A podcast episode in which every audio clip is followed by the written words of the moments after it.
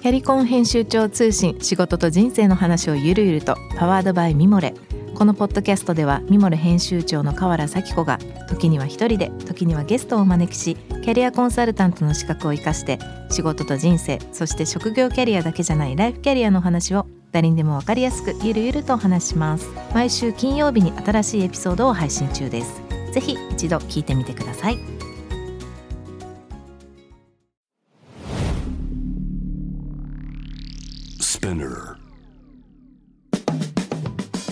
ナビゲーター中道大輔です。Vision to the Future for Japan このポッドキャストは物事人の魅力を引き出すことで日本のカルチャーの価値を再定義し世界と共有するコミュニティプログラムです。Forbes Japan Web とは記事として連動し音声ではスピナーを通じて主要リスニングサービスにてお聞きいただけます。Forbes Japan Web は概要欄からリンクをチェックしてください。番組ツイッター、インスタグラムアカウントは PTTF アンダーバーコミュニティです。ぜひそちらの方もフォローをよろしくお願いいたします。今回はですね、長井酒造代表取締役6代目ですね、倉本長井則義さんをお迎えしてお届けしたいと思います。どうもこんにちは。こんにちは。よろしくお願いします。新年明けましておめでとうございます。おめでとうございます。本年もよろしくお願いします。こそ2023年一発目ということで楽しくいきたいなと大変光栄です。ありがとうございます。はいちょっと簡単に僕の方から永井さんのプロフィールご紹介させていただきたいと思います、えー、1972年群馬県川場村にてお生まれになりました東海大学では建築を専攻95年に実業の永井酒造に入られ2013年に社長に就任。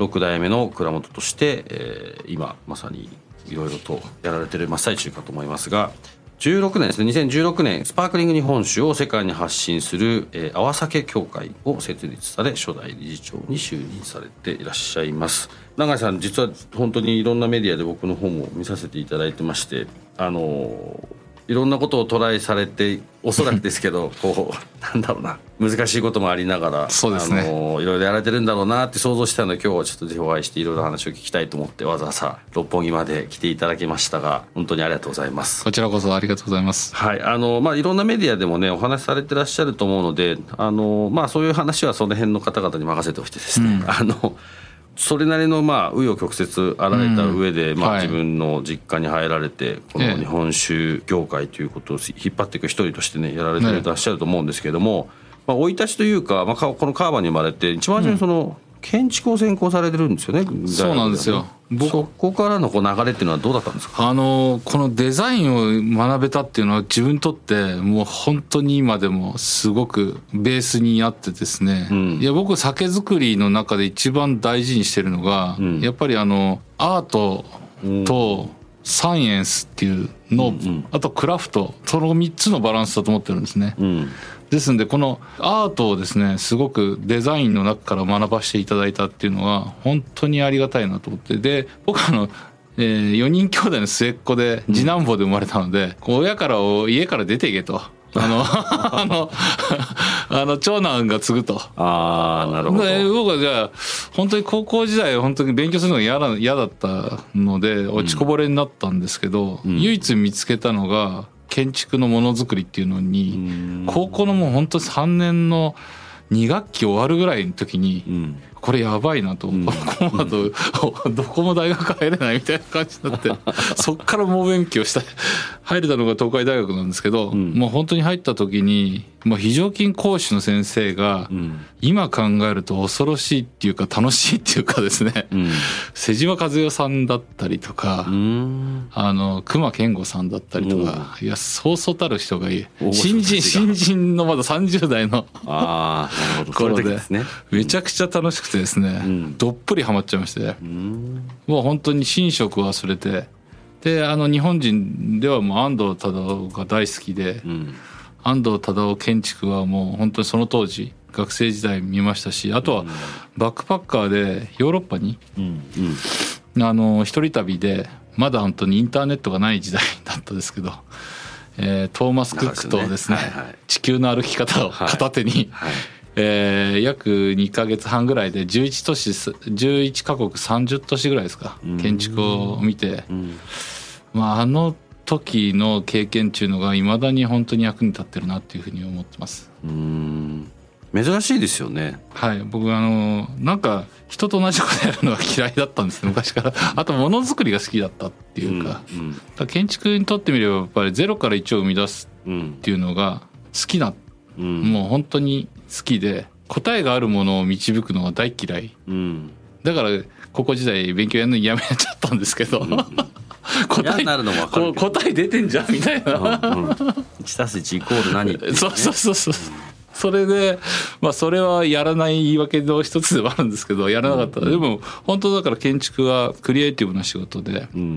まあ、それであの実はあの兄があの酒蔵を継ぎます。うん。で水場所ブランド立ち上げました。で蔵もあの新しくすると、うん。じゃあそこにはお前チームとして入るかと。ああ建築やそうそうそうそうそう。でいやぜひそんな自分家の家のね実施設計のチームに入らせてもらうのもやらせてくれと、うんうん。だ大学2年の時ですけどあのチームに入ってもうそのチームと本当全国の酒蔵さんにお世話になっていろいろ見させてもらったりとか、うん。で最初は動線だとか機械の配置とかうん。素材とか、うん。まあそんなじゃあデザイン的にはどうするかとか、そんな実質的にこう入っていったんですけどその次にこの酒造りを実際作業しなきゃいけないんで。うん。で子供の頃からやだやだながら手伝ってたんで、うん。じゃあ手伝いながらその空間を考えながらうん。酒造りをしするっていうことを初めて自分で、うん。で自分でそのもう二十歳超えたのであのもう酒も自分でも飲むようになるじゃないですか、うん。そうするとあっていうなんか発見があったんですね。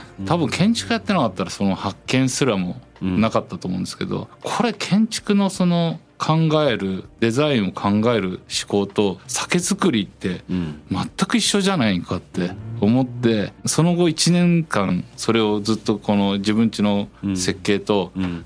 建築をずっとやりながら、そしたらなんか酒造りしたいってなっちゃったんですね。どこがこう共通項だったんですか？あのやっぱりその0から1を作るって米と水なんですけどやっぱりお酒作りっていうのは。まあでもそれをこうある意味米と米と水なんてどこにもあるじゃないですか。でそれを合わせることによって1を生み出すって自分家のオリジナリティが出るわけですよね。うん。でやっぱそのオリジナリティを生み出すっていうことでしかも川場村っていうね群馬県の人口3300人の小さな村ですけどここでしかできないみたいな。うん。ここでしかできないこととオリジナリティを作るっていうこととゼロから1を作るっていうことがなんかすごい似ていなんか建築建建築もがあなたしかできないみたいな、うん。うん。なんかそういうオリジナリティなことっていうのが自分でももう子供の頃からやっぱなんか作りたいとか、うんうん。人と変わったことをやりたいとかって思ってたんで、だからまあそういうベースが実はあって一体化したって感じですね。でもよっぽど勉強何かねやりたくない勉強やるよりそっちの方がよっぽど人生勉強も含めて頑張りますよね。で街づくりも実は並行して、うん父が政治家で地元の町を作ってくれてたんですね。うんでこれがですね川場村って実はすごい田舎なんですけど実はあの景観条例とかうんあってヨーロッパ型のヨーロッパの本当に田舎の町のあの例えばスイスみたいなね。でリゾート地じゃないんだけどやっぱりこう景観とかうん。あの農業とかをすごく大事にしてるんですね。で日本それないっすもんね。ないんですよ。でそこも気づいたんですよ。父って全力でそれやってたんだと。へでいまだにあのあの父も亡くなって30年ぐらいになるんですけど川場村の基本方針っていうか町づくりのコンセプトが農業プラス観光なんですね。へでしっかり農業やってーうん。そこに観光業。をでその集大成が今の道の駅みたいな。あそうなんですね。うん、だからそのなんかそこをたまたまうちの兄が白羽の矢で時の村長にもう社長頼まれて15年前にですね、うん。社長を頼まれて。うん。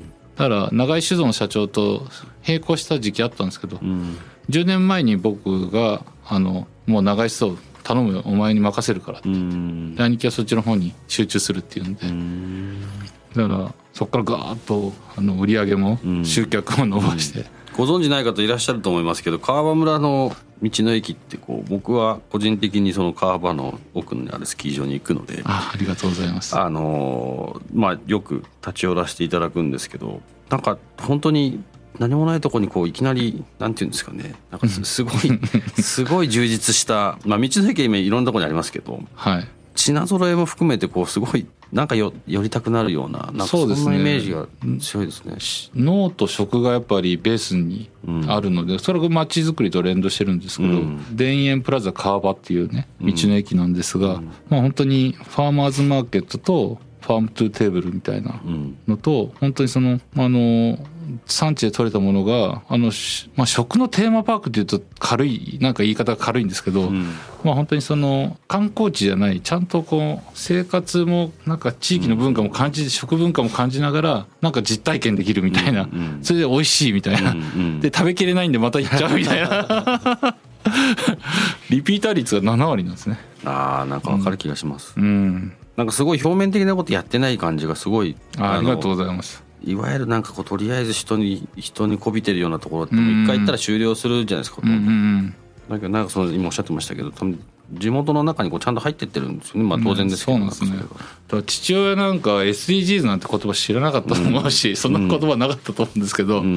まあ要はその時代50年前とか40年前にねうん。今はそういう時代になってきたじゃないですか、その頃ってもう右肩上がりの経済成長時代にうんそんなことかなんか持続可能とか産業を起こす起こしていくみたいな、うん。よく考えたなと思いますよね、なんかそこともその村って酒造りができるっていうのもなんか自分がやりたいっていうスイッチのうん。街とかいろんな世界の街も見てきて、うん。で日本も結構回ったんですけど、その中でも川場村って頑張ってるなっていうね すごい思いましたね。でも世界をこう例えばヨーロッパ回られたり、はいはい。こうまあ、これ結構いろんな方々に共通するんですけどやっぱ世界出て、うん。外へ出て、うん。自分の足元を見ると、うん。あこなんかいろんな良くも悪くもいろんな気づきがあるじゃないですか。ありますその経ね。験ってが僕日本の中で決定的に足りてないことだと思う人うんの一つなんですけど、なんとなく今の話聞いても永井さんのそのまあたまたまなのかもしれないですがただ建築っていう軸があって、それでそれに興味を持ってヨーロッパ行ってそこで多分見たものとかうんはいははものすごい多分影響されてるじゃないですか。はいはい。なんかそうその中で多分その日本酒をっていうなんだろうなこうプロセスをデザインとサイエンスとクラフトっていうなんか3つの軸で見るって、まあ、そもそも多分 ないじゃないですか。そうですね。いや本当だからあの業界入ってすぐにいや、闇雲にその時はあのやっぱり世界に通用する酒作りたいって思ったんですね。でせっかくやるんだったら、自分の人生で僕実はあの A スクールってイギリスの建築の大学まで目指したんですよ。ああそうなんですねそうそう転入して3年か4年になったら行こうと思ってた。うんうんでもう向こうでもう仕事するっていう、うん日本ってやっぱりそのデザインにお金払うってなかなかね。特に建築は、ん。あのデザイン施工一貫みたいなあののがあのずっと来てたんで、だからすごくデザイン料を払うっていう建築の文化がなかったんですね、ん。一番そのアイデアのベースが一番ん。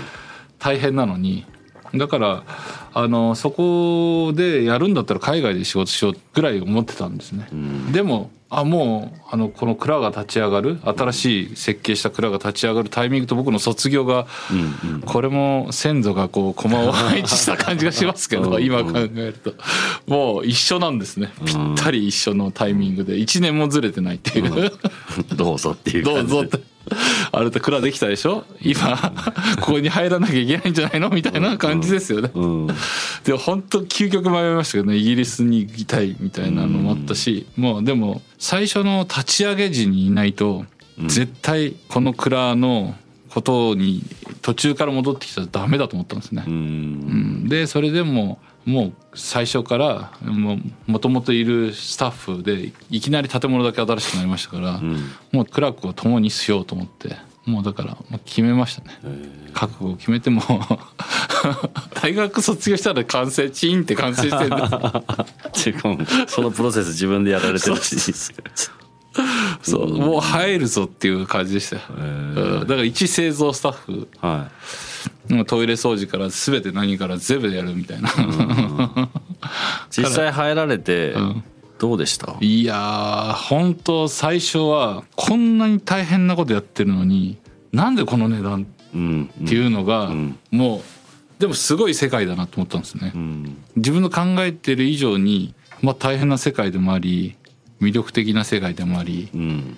ですごい手間暇かけてやっててうん。で本当体とか精神削りながら作品を作っていくわけじゃないですか。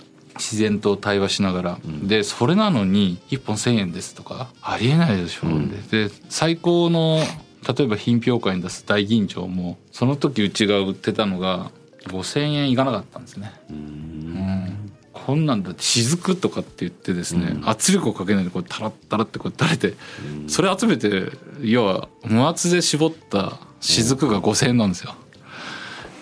へえと思ってね。でそんなことやってるうちにあのある方が僕は尊敬する方があのワインに精通してて「お前世界目指す」って言ってて「ワインのこと知ってんのか?」って「いや勉強したいんですけどもう本当自分の今酒造りを全うすることが今でちょっと来いと、ワイン会に来いと。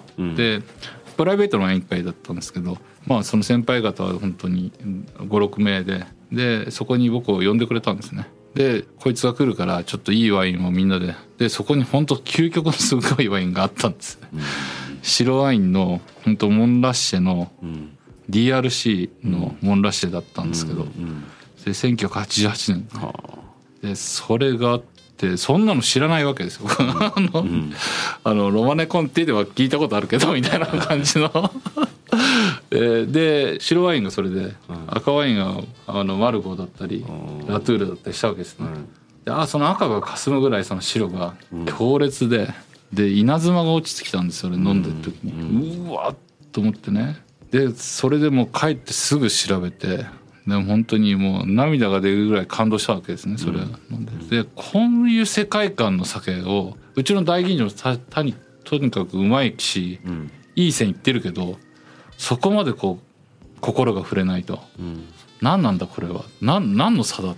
でゆくゆく調べるとどんどんどんどんこうブランドとかなんかこう、すごい世界観が持ってるって、うん、彼らの伝えるヒストリーとか深いなとかこれ全く日本酒足りてないなと、うん、いうなんかそんなことがあって実は本当そこはそこワインのことを学びながらまずは並ぶ並んで追い越す、うん、まず並ぶことをしっかりやっていこうと、うん、ワインが当たり前にやってることは、うん、我々も当たり前にできないと、うん、それは世界はだって当然やる期待してくると思うんですよね、うんうん、ワインができてるってなんで日本酒できないのっていう、うんうん、全く違うものですけど、だからあのまずはそのあの僕もあえてあの蔵で来るとおちょこでお酒飲ませるんじゃなくて、うん、ワイングラスで飲んでもらうんですよ、うんうん、こうベースがそこまずはこうフラットになっていただきたいために、でもっと興味を持った人は今度おちょこでいくんですよ、うん。そっから先がこの おちょこの世界があるっていう、まあ器もそう器で例えるとそうなんですけど、はいはい、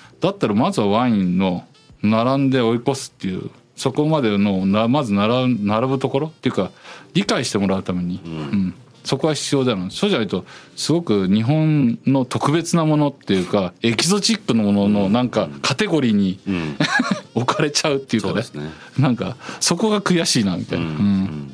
だから世界で勝負するってやっぱ王道で勝負したいなって僕は思ってるんで。絶対そうですね、うん、だからエキゾチックななんか日本酒文化のなんかこうこまごましたんじゃなくて、うん、どんとそのワインがやってることをどんとじゃあ我々もこうだよと、うん、うん、だからそこはすごい今でも勉強しながら、うん、まあ、あとそんなことやってるうちにうちの父と母がやっぱり急性してしまって、会社の大黒柱で大借金して蔵立ち上げたばっかりで1年目で父が亡くなったんですね。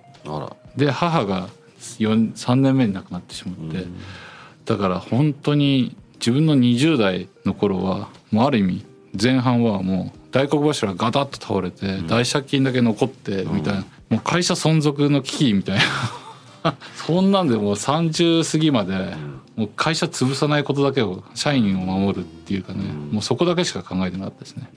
だからものづくりはなんとかこう継続はやるべきことだけはやっていましたけど、新しいあの発想をもう本当にこう未来につなげようみたいな感じで、うん、で30過ぎてからやっとなんか自分たちのスタートがやっとできてきたなって感じでしたね。そのまあ多分ある種なんか人生のいたずら的な感じで 自分の蔵に入り そこからまあお父さんお母様亡くなってしまってこう会社が大変なところが、まあ、そこでも多分10年ぐらいあるわけですねそうですね、まあ、うん、どういう元に戻るというかある程度こう自立できそうだっていうようなところまで。それだけでもまあすごい普通の20代そんなことまず経験できないですから。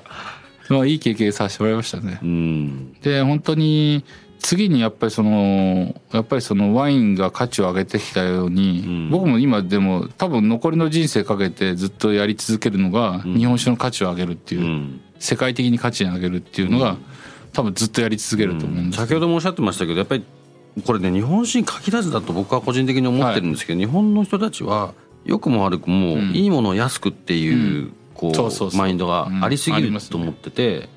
でそれで結果その日本の国内だけでそれがうまくいくんだったらいい,、いいんですよ。多分そういう社会でずっと来てるから、うん。ただ今もう世界がどんこんだけつながってるのでで例えばワインの話とかワインはネットとか入ってきてるわけで、そうするとまあおっしゃってますけどねやっぱり同じような作り手の思いとか同じような歴史とか、うん。まあ、種類は全く違いますけど、はい。あるわけじゃないですけどあります。片やワインはそれをうんこれがフランスの国がやることなんだよなしっかりって思いますけどそのリージョンがちゃんとできててその中にこう、うん。ちゃんとこうランキングがきちんとあって、うん。でそれのトップがこうなっててシャンパーニュ地方で作られるからシャンパーニュしかそこには言えないとかみたいなそういう、うん。まあ、ある種のルールをきちんと作ってだからそれがこんだけの値段になるっていう、ちゃんと出来上がってるから。まあ、結果的に裏側にいるその、まあ、それこそ農家の人たちとかワイナリーの人たちはそれでちゃんとお金が回るような仕組みができてるはずなんですよ。日本ってそういうのがものすごいやっぱりもったいないぐらい下手くそだと思うんですよね。そうですね。だそこが多分今もおっしゃってますけどやっぱそれだけ手間かけてやってきた大吟醸が5,000円にしかならないって、日本の中で5,000円だったらいいんじゃないかと思いますけど、うん。もう今違うから。違うんですよねだからなんかずっとデフレデフレって言ってますけど多分上げる努力をしてないのは自分たちなんじゃないかってすごい思う。んいや僕もそう思いますね、うん。だからちゃんとした仕組みを作んなきゃいけない、うん。まあ、それがあのもうちょっとしたらちょっとお話しさせてもらう。泡酒協会を作るってうんうんうんいう仕組みに入るんですけど、うん。で僕はその30超えた後に、うん。そのやっぱりそのスパークリング、うん。やっぱりそのでその前に実はあの苦しいながらもあの会社が存続が危機になりながらも実は熟成酒の研究をずっとやってるんですよ。うん。だから僕一番長い研究はですね、うん。えーっと今年で28年目になりますけど、うん。あのこうヴィンテージの研究ですね。うんでそれはモンラッシュにあのあったからなんですね。うんあのワインに合わなかったら多うん。分やんなかったと思うんですけど、うん。時っていう概念を日本酒に持たせる時にを時がやっぱり一番価値があるんじゃないかと、その時しかできないんでうん。遡れないじゃないですか、うん。だからずっとストックをうん。もう反対されましたよ。されまくりながら社内でも。当時が腐ったらどうすんだとかね。ああそうか日本酒はもともとはもうじゃあその時に作ってその時に出してもう残さない。新酒をやっぱり好むっていうか新しいものがまあボジョレ・ヌーボーがあんだけ日本で人気なのも そうですけどやっぱり日本だけじゃないですか結果かなりそうでもやっぱりあの新酒がいいとか新しいものがいい。日付の新しいものがいいとかね。やっぱりそうなってるそこの概念の中でやっぱりあのモンラッシュのヴィンテージを飲んだ時に時しか作れないし、うん。その1988年はもうもう一回飲みたい人ももう,、うん。もう限りなくどんどん少なくなる。毎年少なくなってるわけですよね。ねそうですね。ただそういう世界観作りたいなと思った、うん。ただ10年間の間でできたことは適正な温度っていうのを自分家のお酒がねじゃあ10年20年持たせるんだったら何度が適正かっていうのが分かったんですよね。うん。それマイナス3度から5度だったんです。だそこまで見つかるまでが10年かかりましたよね。でもまあそのからじゃあこの熟成酒を売るためにうん。やっぱり乾杯の酒が必要だろうと。うんうん。で自分もやっぱワインを独学で勉強してましたから、やっぱりあの完全二次発酵自然発酵で二次発瓶内二次発酵するうん。シャンパンタイプのね、うん。このあのスパークリングの日本酒がないとそっからスタートしないと、うん。こうヴィンテージまでね行き着かないと、うん。だから本格的なこのスパークリング日本酒作りたいっていう、ううん。ん、でその時こう業界の中でうん。自分の目指す日本酒のスパークリングがなかったんですね。うん。だったらもう参考にならないんで参考書もないうんでシャンパンともそもそも製法が違うので、うん。シャンパンもあのその同じカテゴリーに入らない。うん。参考書がないわけですね。だからもう参考書がないんだったら自分でやるしかないみたいなうん。だからそっから2003年から2008年に完成したんですけどうん。それまで700通りのいろんな組み合わせをですねうん。やっぱり B 内二次発酵しますから時間かかるんですよね。ああそうですよね。混ぜたらすぐできるわけじゃなくて。うん 期間が必要なんで、それを待ってやったりとかしながらいや何度も酒シャワーを浴びながらね 開けた瞬間バーって吹かれたり。ああと冷蔵庫の中割っちゃ割れちゃったりね。爆発して普通の箱しすぎちゃって。最初の普通の日本酒の瓶でやったんで耐圧瓶じゃなくてね、うんうん。そしたらもうあの想像以上にガス圧が上がってうん。パンパンパンパン冷蔵庫の中で うわこれどうした？流れてるみたいな。でも危ないから入れないみたいな。なるほそう。だから結局3,000本ぐらい冷蔵庫とあとはその開発中にど割ってますね、へ流しちゃってます。ででもまあ行き着いたんですよね行き着きましたねまあまあそれもしかしたらまだ進化してるのかもしれないですけど。そうですね。まあそこがスタートですね。スタート地点になったってとこですね。うん、その2000そのまあある種の戦略というかそれがやっぱこう全体の中のポートフォリオを作っていく上で必ず必要だよねって言ってやってやり始めて、まあ、その2008年におそらくそのスタートにそうなんです。立って今日実はお持ちしてます。あらすごい。であのこれはもしあれです。ちょっと音を開けてみましょうか。どのぐらいガス圧があるか、ああぜひぜひ、うん。目の前で多分。本邦初公開ですよ。これ新年なんでやっぱこれね僕そのやっぱ五感で日本酒ってやっぱり五感で感じるものだと思ってるのでさっきのやっぱりアートの部分っていうんですかね。うん。やっぱそこはすごい大事だ。ってこれ実はあの泡酒専用のグラスで作ったんですよ。へえあそうフランス人とタイアップして、うんうん。このデザインをね。コロナ中に何度もあの空輸でモデルをこう行き返してフランスと。オンラインで。で日本の切子職人が一個一個手吹きで作ったんです。すごい。これちょっとあの写真載っけときますので。まあこれリンクとかがあれば。あありますあります。泡酒協会のあのページこれこれはイミイミルジョンって言ってですね。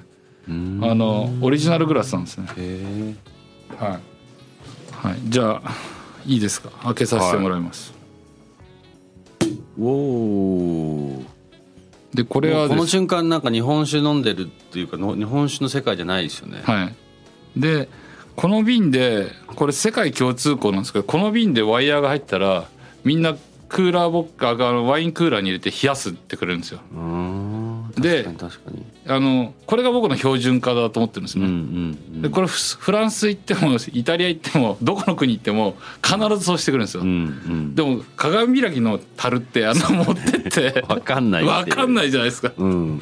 エキゾチックすぎて。そうですね。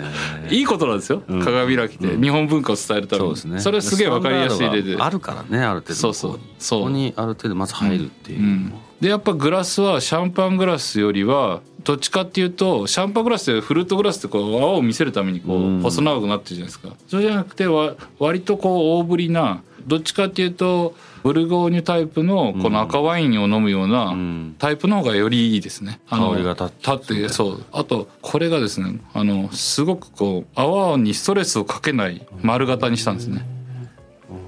すごい綺麗。はいなんだろうね。こうあんま見たことない形のグラスですよね、こうなんか全体的なラウンドで、そうなんですよ。でその中にこう今泡にストレスかけないっておっしゃってましたけど、あの下から見る泡じゃないんですね。この泡を感じてもらうためのグラスで。これちょっとやっぱし白っぽいベースのこう白乳というか。そうですね。これあのすごく折り下げ剤とか使えないので、もう本当にしちょっとだけこう折りがあのでんぷん質が残るんですね。うんあのろ過とかもしてないので。ですからもうでも本当あの透明に近いところまで。はいただきますい。どうぞ。あもう美味しいですね ありがとうございます。あ結構口当たりが甘いですねはい。がこう米の甘さですね。これが、あの酸味がないので。んうん、ワインに比べると5分の1ぐらいですね。酸酸度が、となんか本当に口の中バーッと甘いのが広がってでも最後残るのがちょっと、うん。これこの形になったのがあのこれ傾けた時にこれ球体じゃないですか。はいはこの傾けた時にワイングラスってどうしても下先から入るんですよね。でこのクッとしたところが下の中央に持ってきてるんですね。一気に。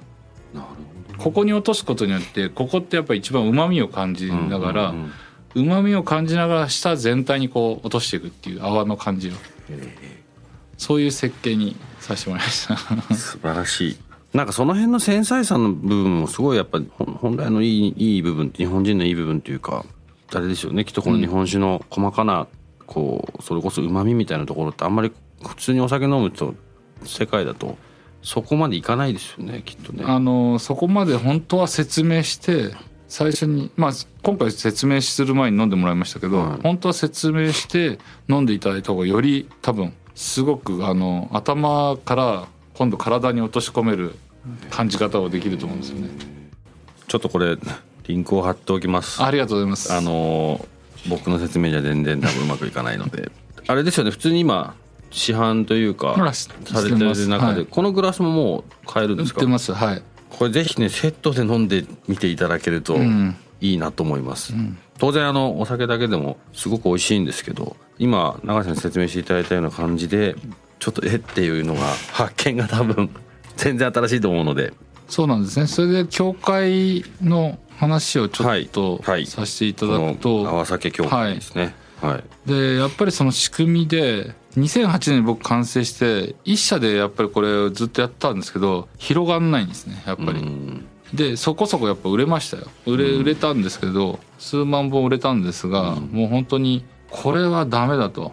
でちょうど東京オリンピックの話がこう出てきて、うん。これをチームジャパンで、うん。本当にそれでインバウンドもどんどんこうだんだん増えてきたので、うん。本当の日本に来る方におもてなしのスタートのスターターとしてねうん。の役割があるんじゃないかと。うん。でそれでチームジャパンの組織を仕組みを作りながら組織を作ろうっていうのが思ったんですね。うん。で僕はシャンパンのその基準はしてたので、うん。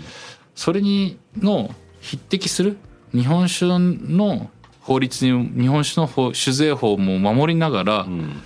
でそれはだから国税に相談しに言いながらうん。2年間かけて基準作りを国税とこういろいろ国税局とこう話しながら、うん。であの基準をできながら本当今協会の理事メンバーっていうのが8社なんですけど、ん。そのうちに役員が4人いるんですけどその4人と相談して、もう本当に立ち上げメンバーですね、うん。まだ準備委員会ぐらいの。うん。うん、で川崎協会っていうのをチームジャパンで作ろうよっつって、で基準を明確化して、うん。その基準さえクリアすれば、ん。合わ酒って認定酒としてん。発売できる。なるほどね。うん。まあ泡酒っていうはい。日本酒のスパークリングうん。を泡酒っていうっていうことで合ってます？はい。ね。あのスパークリングは全全て合わせだけじゃなくてこの合わ酒と基準を突破したもの基準を突破したものがはい合わ酒ですね。うんこの泡酒協会っていうのはうん。そのまあある程度の基準を決めてうん。まあこうあるべきだっていう、はまあ要するにこんまああのこっからここまでだっていうところを決めてると思うんですけど、ん。これこれ自体のこう活動というか世界に対して何かこうアアクションとかっていうのはもうやられてるんですか？はいあのやってますね。で実はフランスにですね Kura Master って言って日本酒の審査をするうん。あの品評会をお2017年からやってるんですけど、うん。そこのおにあの泡酒をコミットしていてあのダイヤモンドスポンサーになってるんですけど、うん。なぜコミットしたかっていうとなあの彼らのやっぱり考え方がすごく良くて良くてっていうかあの日本酒をがなぜこのこんだけその世界に、うん。あの認められてないのかと。うん。それは自分たちもフランスワインがナンバーワンだと思ってるけど、実は全部の自分たちがこうあの相手にしてるお客さんがせ世界の VIP がやっぱりフランスに来るのででその時にフランスワインだけワインだけでもてなしが全ての料理と料理法食材と料理方法の中にやっぱできないと。やっぱ合わないワインに合わないものができそこで日本酒を提供することがすごくやっぱり我々もビジネスとして成り立つと。であこ特にワインが苦手な食材とか、ワインの苦手な料理方法が実は日本酒がすごく合うんだと。でそれそれなので自分たちの基準でその日本酒を選びたいと。それでKura Master っていう品評会を作ったんですね。でその中の審査委員長うんがですね実はあのこれのお酒に対しても5分間ぐらいのコメントをもう言ってホテルクリヨンって言ってうんうんフランスのあのあのコンコルド広場に面してる一泊20万のホテルの シェフソムリエなんですけど彼が審査委員長であの彼は本当30代の時からもう本当にその日本酒に対してリスペクトしてくれてとにかくあのあの自分たちの思いとまあ本当にその日本酒の深い文化性っていうんですかね、うん。あのあとクオリティの高さ。うんあとすごくそのピュア感って言ってましたけどすごく繊細な透明感っていうか、うんこれが僕は日本なんだと。で特にこの泡酒はそのシャンパンにも全く持ってないポテンシャルうんうん。があってそれもやっぱりピュア感だと。うん。で水と米のから生まれたこれスパークリングワインない世界で。うん。ですごいそれに対してリスペクトしていただいたんでその当時のおコメントもらったのが2019年だったんですけど、うん。まあ、その全部の泡酒に対して彼はえー4時間ぐらいかけましたかね。うん。全てコメントを一個一個大事に。で全部それをあの VTR に撮って YouTube 発信してるんですけど、うんうん。だからフランスはかなりいろいろかなり、はい。がっちりやってますね。なるほど。あのーちょっとまだまだいろんなことを今日もお聞きしたいんですけれどもちょっとここからはあのー次回にさせていただいてですね、はい今後の、まあ、永井さんのって言った方がいいかもしれないですね あの永井酒造のじゃないかもしれない、全体的な次のステップというかね今後に向けての話をちょっと次回ぜひもう少し聞かせていただければなと思います。ありがとうございます。はい、今日は、えー本当にどうもありがとうございました。どうも大変ありがとうございました。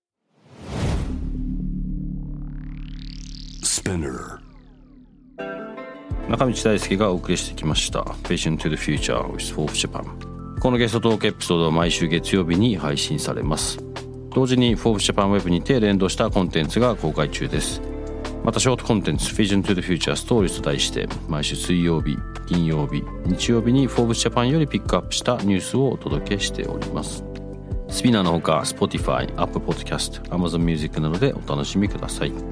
質問感想は番組の Twitter アカウント BTTF アンダーバーコミュニティにお寄せください。Vision to the Future with Forbes Japan 次回も永井則義さんとともにいろいろとお話を伺っていきたいと思います。ぜひぜひお楽しみに。ここまでのお相手は中道大輔でした。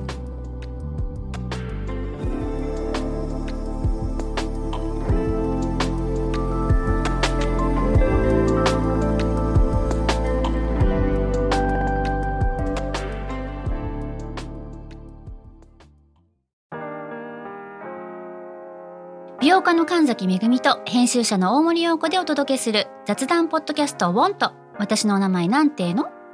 ふと私って誰なんだ？と自分がぐらついてしまうそんなあなたと毎日を楽しくするサバイバル術を一緒に考えていきます。ウォンとは毎週水曜日朝5時に配信。ぜひお聞きのプラットフォームでフォローしてください